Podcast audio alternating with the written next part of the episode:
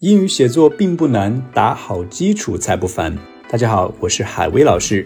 你是否有过这样的困扰？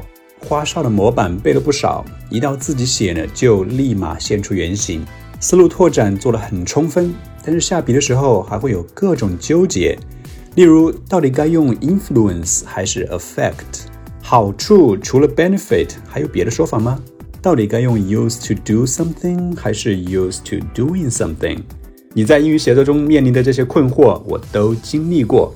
那么我是谁？谁是海威老师？那我在大学本科的时候是理科生，同时修了一个英语二学位，后面在跨专业考到了985高校的英语硕士。我的英语学习之路与写作的际遇很多，不论是大学英语课老师布置的作文，还是四六级英语专四、专八和考研英语的作文。再到纯英文的硕士课程论文和毕业论文，我都有大量的写作经历。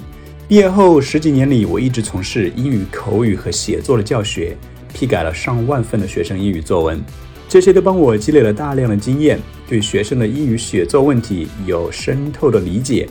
国内学生英语写作最大的问题不是没有模板，你可以轻松的在网上搜到上百套的模板，也不是没有思路。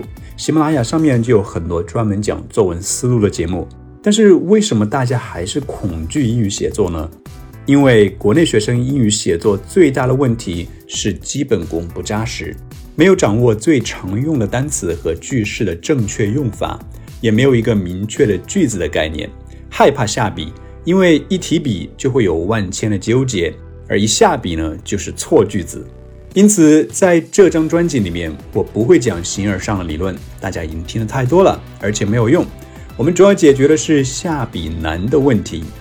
我会分享教学中学生最常犯的错误，消除你实际写作中用词、语法、构思、语气等方面的困惑，让你英语写作不再犯难，下笔如行云流水。